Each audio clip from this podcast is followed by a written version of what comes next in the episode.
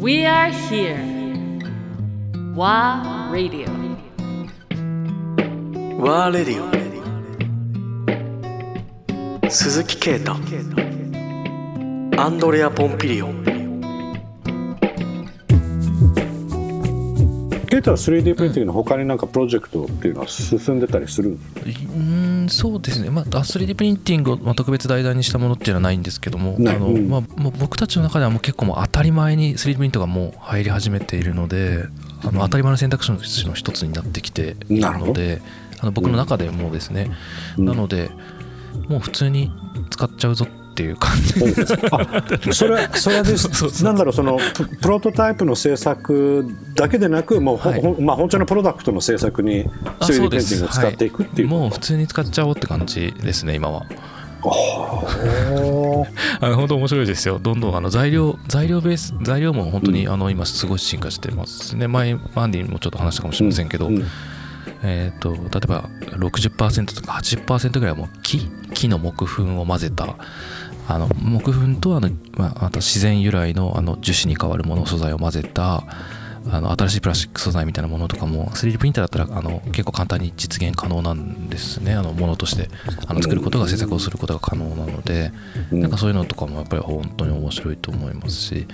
うん。うん。なんかいろいろとあの従来広報とかで作られているものをあの 3D プリンターで一発で造形することができるとかなんかそういうのはなんかサスティナブルという観点のアプローチからもあの、まあ、いろんな方に提案していたりするところもあります。例えばまあ自分もそうだったりするんだけど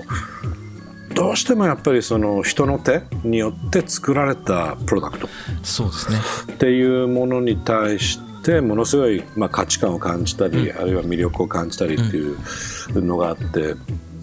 あのだからそこの壁をまだ乗り越えてないところがあったりするんですよ。そのまあ、3D プリンティングあるいは機械っていう、メカニカルに全てなんかデータベースで出来上がっていくっていうことに対しての、なんだろうそれに対する価値うん。を、まあ、100%認めて、まあ、認めてないとちょっと強い言葉になっちゃうけど、うんうん。例えばそういう人たちに対してはケはどう感じる？僕は結構ですね実はあの例えば工芸とかそういう分野も、うん。まあ、より進化させられるんじゃないかなと思ってるところもあ実はあってうん。例えばあの漆塗りのお椀なんていうのありますよね。で、うん。あの漆塗りのお椀の中はあの今まあ従来のあの伝統的な技術ですとあの木を丸太を乾燥させてその乾燥させた丸太を削ってお椀の原型を作ってそこに職人さんが漆塗りで仕上げていくわけです。はい。で、はい。ただ漆塗りの本来の価値っていうのは漆にあるわけでその木にあるわけでは本来はないんですね。でもちろんその木を使うことでのあのいい効果機能的な効果やその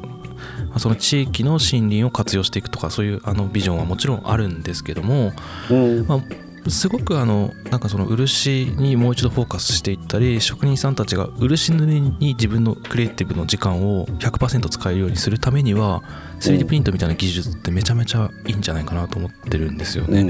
例えば漆塗りのお椀でも中はもうプリントしちゃえばいいんじゃないって自分は今は思っています。その代わうん。り外のサフェイスの仕上げるところやその 3D プリントしたまあ原型。まあでもそれはもう木と同じなんですね自分にとっては。でそれをきれいに漆塗りに仕上げていくあの時間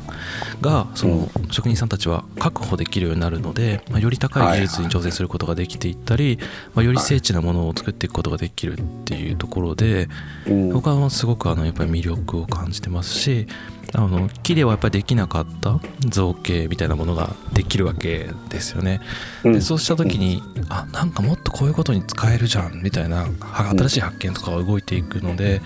これはあの 3D プリントをしたものがあのまああのアンディに見てもらった窓のものもそうなんですけどもプリントしてなんかすぐそれできましたっていうのは一個もやってないんですね。あやっぱりはい。3D プリントと手仕事とか、まあ、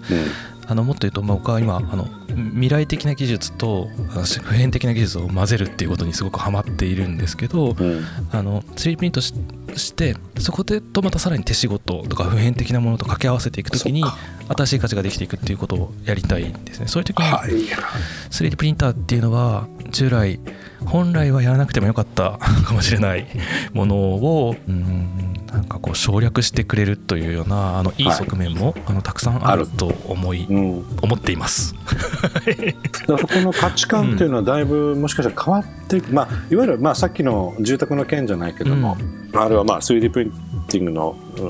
技術そのものの知識っていうのがまだそこまで至ってないっていうところも影響してるのかもしれない。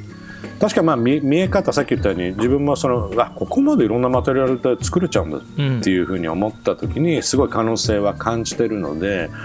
そこにすごい価値を感じる、うーただまああの魅力っていう部分で惹かれる分さっきのもう住宅もうん。60万ぐらいで作れちゃうと100万ぐらいで100万ぐらいで作れちゃうしかも自分の好きな形が好きな形が作れちゃうっていうところにすごい魅力を感じたりする。